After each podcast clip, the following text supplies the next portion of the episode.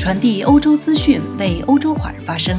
听众朋友们，大家好，欢迎收听环欧网。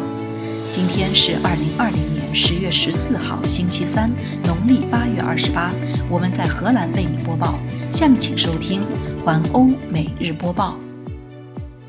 首先来看今日要闻：塞浦路斯停止黄金签证计划，世界银行向发展中国家拨款资助应对疫情。荷兰光刻机公司阿斯麦不受疫情影响，全球感染新冠病毒人数仍在急剧上升。下面请收听详细新闻。首先来关注塞浦路斯停止黄金签证计划。塞浦路斯将停止向在该国投资至少两百万欧元的外国人发放护照，该决定将于十一月一日生效。在半岛电视台播出有关塞浦路斯投资移民政策的调查报告后，内阁召开紧急会议。记者假装是一名中国籍有犯罪行为的投资者代表。一名作为议院议长的公务员和一名律师表明，只要他愿意付费，他们就可以帮助这名投资者实现移民意愿。但是，塞浦路斯的法律禁止与有犯罪记录的投资者开展业务。目前调查仍在进行。议会的议长已经停止了职务。八月，半岛电视台发布了一千四百份文件，显示塞浦路斯向俄罗斯和中国等国的罪犯和通缉犯出售护照。自二零零四年以来，塞浦路斯一直是欧盟的成员，因此塞浦路斯护照持有人可以在整个欧盟免签证旅行。据半岛电视台的报道。塞浦路斯有一个完整的由公务员、政治人物、律师和房地产开发商组成的网络，可以帮助一些可疑的外国人获得塞浦路斯护照。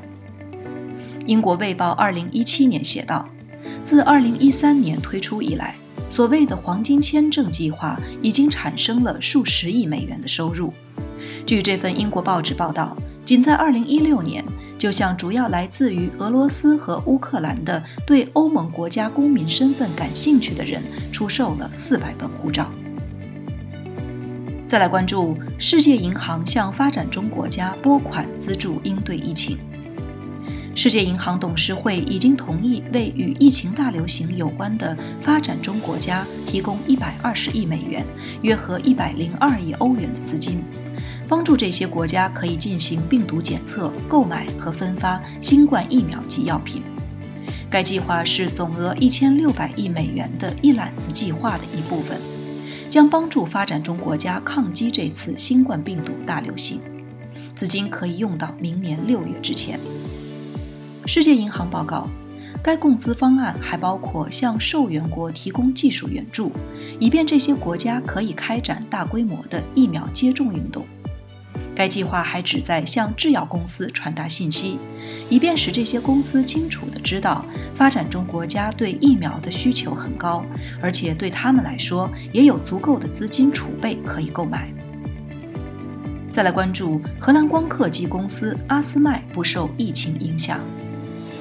荷兰光刻机制造商阿斯麦昨天公布第三季度业绩，营收优于预期，表示尽管爆发了新冠疫情。科技业仍带动对半导体设备的需求。阿斯麦是全球领先的半导体设备制造商，供应设备给晶片制造商生产用在手机、电脑等各种电子产品的晶片。其财务报告被视为资讯科技产业的风向标。阿斯麦总裁兼执行官维尼克在财报新闻稿中说：“我们在上一季度并没有看到疫情带来的重大冲击。”维尼克表示，最高端的极紫外光刻机出货十台。极紫外光刻机体积庞大，犹如巴士，每台要价约一点二亿欧元，可以生产功能更强大的高端晶片。阿斯麦曾经承诺向中国出售一台极紫外光刻机，但是在美国的压力下，以违反瓦森纳协议为由，荷兰政府没有发放出口许可证。但是这对阿斯麦本身没有多少影响。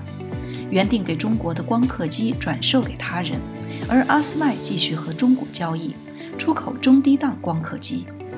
贝尼克说：“未来固然将面临疫情冲击经济和地缘政治发展等大环境带来的不确定性因素，但最新苹果手机所依赖的 5G 网络等带动阿斯麦成长的因素依旧不变，并将助长对光刻机的需求。阿斯麦公司总部位于荷兰爱因霍温附近的费尔德霍温，旗下员工两万五千人，在全球十六个国家、六十个城市中设有分部。再来关注一下全球新冠疫情。约翰霍普金斯大学根据政府数据报告，自去年年底以来，全球已经有超过三千八百万人感染了新冠病毒，至少共有一百万人死于感染。感染数量目前正在上升，特别是在欧洲、印度和美国。美国仍然是感染最多的国家，印度紧随其后。两国共有超过七百万人感染了该病毒。再来关注一下欧洲疫情。首先来看荷兰，荷兰第二医院今天举行疫情情况通报会，从早上九点三十分开始。国会邀请荷兰专职机构人士谈论疫情的最新情况，包括医院病床的压力和应对措施等。出席的专家有荷兰国家患者分配中心负责人库珀斯、荷兰医疗保健局局长奈马克斯和荷兰疫情智库国家公共卫生研究所负责人范迪瑟尔等。截至发稿时候，会议仍在继续中。再来看波兰。波兰总理发言人在推特上报告，波兰总理已经接受了病毒的检测，结果为阴性。当天早些时候，宣布莫拉维奇将被隔离，因为他曾与一人接触，而该人在星期五的测试中显示为阳性，总理因而可能已经暴露于该病毒中。目前，波兰总理没有任何症状。发言人说，将继续他的工作，预计将在布鲁塞尔参加周四的欧盟峰会。波兰最近几周看到感染的数字急剧上升，当局今天宣布又有五千零六十八例新增感染。自疫情大流行开始以来，这已经是该国第二次每天报告超过五千例感染。近几个月来，全球几位领导人都感染了该病毒，其中包括美国总统特朗普、巴西国家元首富尔索纳罗和英国首相约翰逊。再来看英国。英国首相约翰逊正在考虑，如果事实证明目前措施不能有效地阻止新冠病毒传播的话，将对英格兰进行严格的封锁。据英国媒体报道，英国首相正考虑从十月二十五日星期天开始实行封锁，许多学校也开始了秋季假期。反对党领袖凯尔斯塔默指责约翰逊无法控制这种令人恐惧的病毒。在英国。英格兰、北爱尔兰、苏格兰和威尔士部分地区拥有自己的疫情政策。再来看比利时，比利时的新冠感染数量一直在不断增加。卫生研究所 Cicino 的初步数据显示，在十月四日至十日之间，比利时平均每天有五千零五十七例新增感染，与前七天相比增加了九十三例。自疫情爆发以来，比利时已经感染十七万三千两百四十人，住院人数也继续增加，在十月七日至十三日之间，每天平均有一百五十二人入院，与前一时期相比增加了八十一人。比利时医院目前有一千六百二十一名新冠患者，包括两百八十一名接受重症监护。在十月四日至十日之间，平均每天有十八人死于新冠病毒感染。自病毒大流行以来，已经有一万零两百四十四人因此而死亡。再来看德国，德国感染人数也在迅速增加。据德国罗伯特科赫研究所报道，在德国过去二十四小时内发现五千一百三十二例新增感染，是自四月以来二十四小时内首次出现新增感染病例超过五千例。罗伯特科赫研究所报告。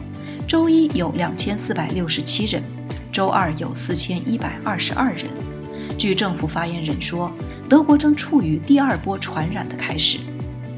自从星期六以来，在首都柏林实行了严格的规定，以限制夜生活。